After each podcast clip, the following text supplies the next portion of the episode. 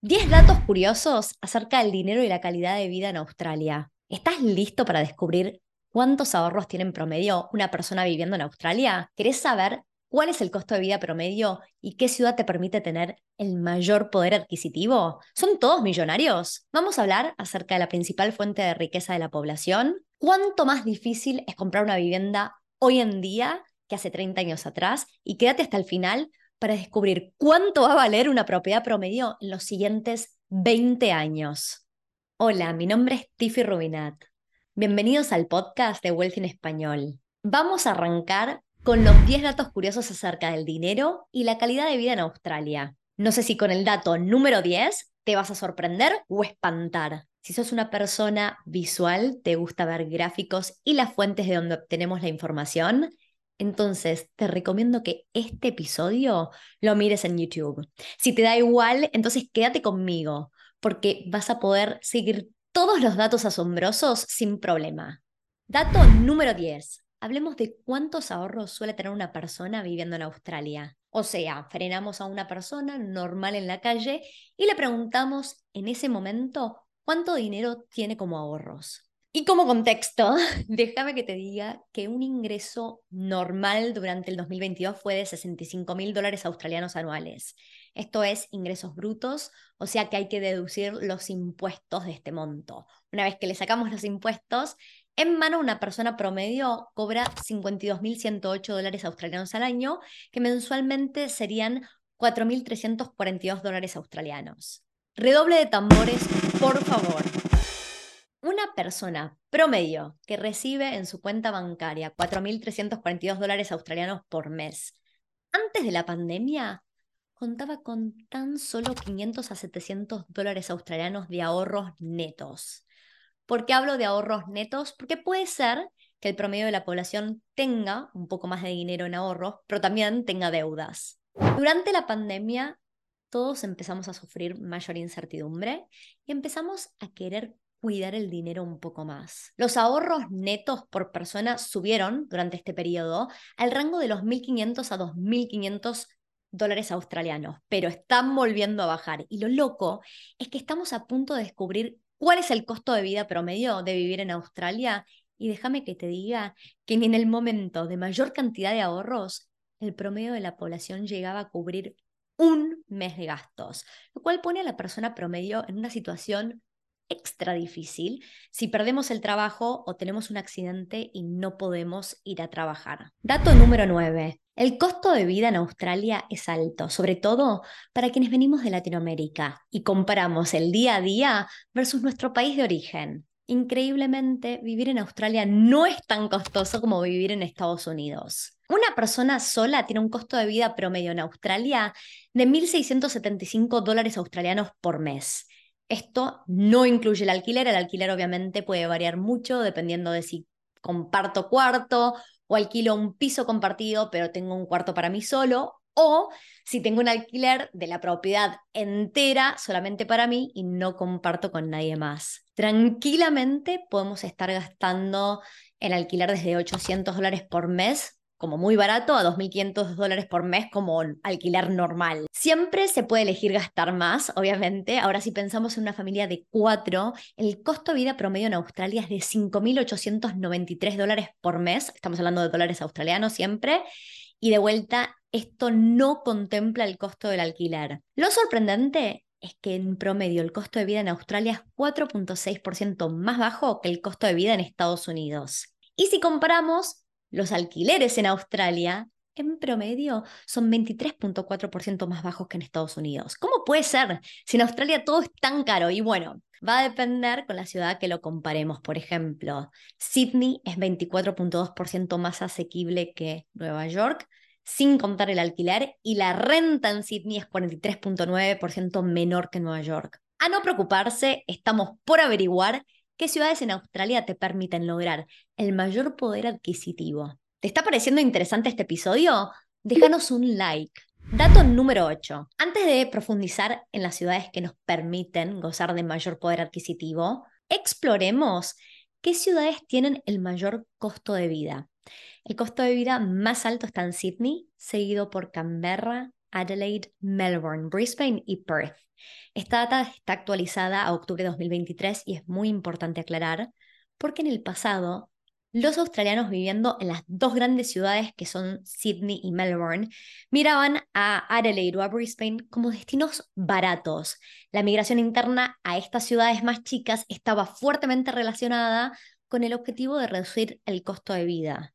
Pero lo llamativo es que hoy en día vivir en una ciudad como Adelaide, que tiene una población de tan solo 1.4 millones de habitantes, cuesta lo mismo que vivir en Melbourne, con una población de 5 millones de habitantes y proyectada a ser la ciudad más grande de Australia, superando a Sydney en los siguientes 10 años. Ahora sí, vamos a hacer el comparativo del poder adquisitivo. Dato número 7.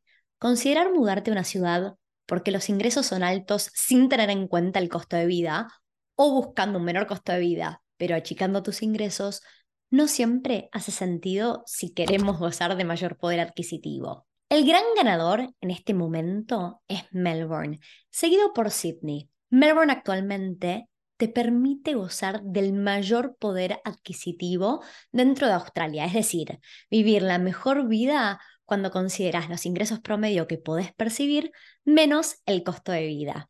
Melbourne y Sydney son ciudades comparables. Sin embargo, en este momento, los alquileres en Sydney son 36% más altos que en Melbourne.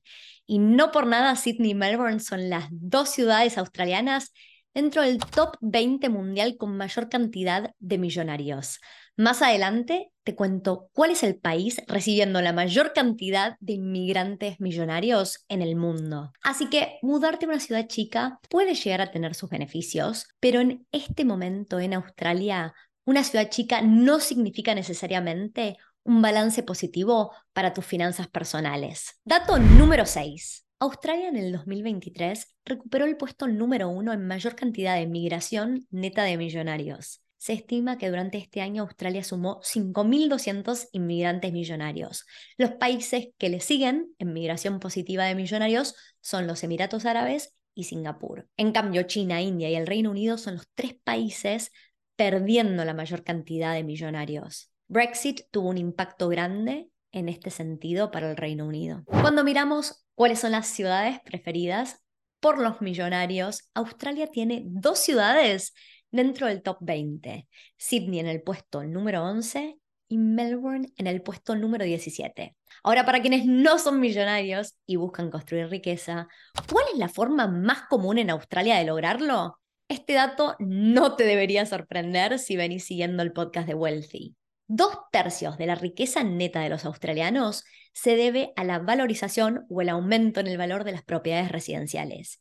Y tan solo un tercio de la riqueza está asociado a la suma de las cuentas de retiro, conocidas como superannuation, más las inversiones en la bolsa y depósitos. Así que si estás buscando construir riqueza, ya sabes, los inmuebles son una excelente manera de lograrlo, pero se está haciendo cada vez más difícil poder ahorrar el dinero para el depósito. De hecho, desde el 2001 hasta la fecha, casi dobló la cantidad de años que le lleva a una persona promedio en Australia poder ahorrar el monto para el depósito de una propiedad. En breve te revelo cuántos años lleva ahorrar ese 20% de depósito. Te prometo que esta pausa dura menos de un minuto. Este episodio te lo trae la TAM, proud sponsor de Wealthy. Tanto la TAM como Wealthy buscan conectar a la comunidad latinoamericana. Personalmente, yo elijo viajar por la TAM cada vez que vuelvo de visita a mi país. A partir de septiembre del 2023 van a haber más vuelos disponibles conectando Australia con Latinoamérica. Además de volar desde Sydney a Santiago de Chile, ahora se suma la ruta Melbourne a Santiago de Chile. Si estás pensando en viajar, no te olvides de consultar las ofertas vigentes de la TAM.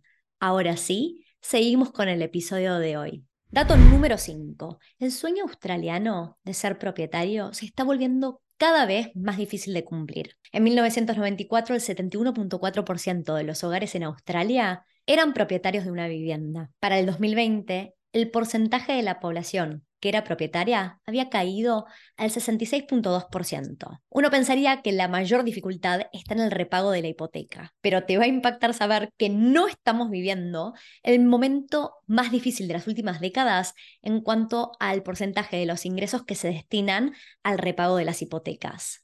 Quédate que ya te cuento cuál fue el momento más difícil para los australianos, pero antes, déjame que te diga ¿Cuál es uno de los causantes principales de la reducción de propietarios en Australia? Dato número 4. ¿Cuántos años tarda un australiano promedio en ahorrar el dinero para cubrir el 20% del depósito del valor de una propiedad?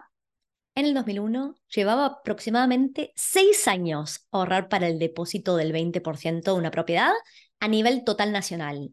Para el 2022 llevaba 11 años, casi el doble, poder ahorrar para ese depósito.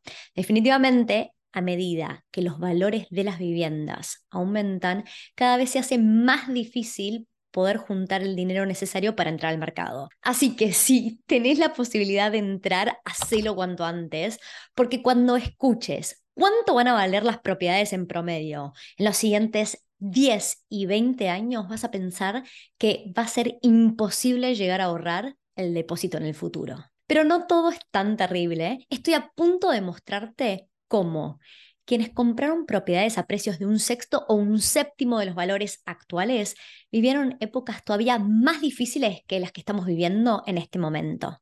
Dato número 3. Aunque actualmente pareciera que repagar hipotecas es imposible, no estamos viviendo la época de mayor porcentaje de ingresos destinados al repago de deuda. Actualmente, el promedio de la población destina el 32% de sus ingresos hacia el repago de la hipoteca. Durante los años 90, cuando las tasas de interés rondaban el 17%, el promedio de la población australiana destinaba más del 35% de sus ingresos al repago de la hipoteca de su vivienda. ¿Cuál es la buena noticia? Luego de periodos donde las tasas de interés fueron altas y las hipotecas difíciles de pagar, vinieron periodos donde las tasas de interés se redujeron drásticamente y por ende las hipotecas se volvieron un porcentaje significativamente menor de los ingresos. Pero no malentiendas, el mensaje no es que esperes a que bajen las tasas de interés para comprar una propiedad, porque cuando bajan las tasas de interés es cuando se disparan los precios de las viviendas. Y los que gozan del beneficio son los que entraron al mercado durante las épocas de altas tasas de interés. Dato número 2. ¿Cómo es posible que los precios de las propiedades en Australia sigan creciendo? Si te parece que los precios de hoy en día son altos, no vas a poder creer cuánto van a valer las propiedades en los siguientes 20 años. Eso te lo cuento en el puesto número uno. Aunque parados a fines del 2023 estamos viendo tasas de interés relativamente altas para nuestra época, Obviamente estamos considerando que venimos de un bajo histórico en las tasas de interés. Lo que sucede a lo largo del tiempo es que la tendencia de largo plazo de las tasas de interés es que bajen, lo que hace posible que uno pueda seguir repagando hipotecas a medida que aumentan los valores de las viviendas y por ende suben los valores de los préstamos. Australia es un país con una economía muy estable, donde la valorización de las propiedades ha sido relativamente consistente en el tiempo y los retornos también son estables. El problema suele surgir cuando no tenemos la paciencia y queremos ver ganancias inmediatas. Si la mediana del valor de las propiedades a nivel total nacional, parados en octubre de 2023, fue de 740 mil dólares australianos y el valor mediano de las propiedades en 1993 fue de 115 mil dólares. Esto significa que en los últimos 30 años el crecimiento promedio anual fue del 6.4% a nivel total nacional. ¿Qué significa esto? Que en promedio todos los años los precios de las propiedades subieron un 6.4%. Obviamente, al ser un promedio, algunos años los valores pueden haber retrocedido, mientras que otros años pueden haber aumentado 10 o 20%. ¿Te imaginas haber tenido la paciencia para comprar hace 30 años atrás y que hoy tu propiedad valga más de seis veces el valor original? Con esta línea de pensamiento, estás a punto de entender qué valor se proyecta para la mediana de las propiedades en Australia en los siguientes 10 y 20 años. Y finalmente llegamos al dato número uno. Si tomamos el valor de 740 mil dólares australianos, estando parados hacia fines del 2023, ¿cuesta tanto creer que en 20 años la mediana del valor de las propiedades en Australia sea de 2.5 millones de dólares, efectivamente ese crecimiento promedio del 6.4% anual resultaría en que la mediana del valor de las propiedades en Australia para el 2033 sea de 1.4 millones de dólares y para el año 2043 de 2.5 millones de dólares. Es solo una extrapolación, Nadie puede predecir el futuro, pero es razonable mirar hacia el pasado y tener una indicación realista de cómo podemos esperar que evolucionen los precios de las viviendas en Australia. Ahora que escuchaste estos 10 datos asombrosos acerca del dinero y la calidad de vida en Australia, ¿cuál te parece a vos el más impactante? Te leo en los comentarios. Cuando emigré a Australia, buscaba un futuro mejor y creo que es un gran país para lograrlo. Ya vimos que los millonarios que emigran eligen Australia como el destino preferido. Con el tiempo entendí que más allá de que el contexto macroeconómico esté dado para vivir una wealthy life, está en mí construir esa vida con mis hábitos. Ya vimos que el promedio de la población vive bien y se da muchos gustos, pero tiene ahorros que no llegan a cubrir un mes de gastos. Si me comporto como el promedio de la población, voy a tener los mismos resultados que el australiano promedio. Voy a vivir mes a mes, trabajando para sobrevivir, esperando a retirarme para vender mi casa, achicarme y usar esa ganancia para pagar mi costo de vida hasta que muera. Está perfecto querer esa vida. Personalmente, yo quiero mucho más.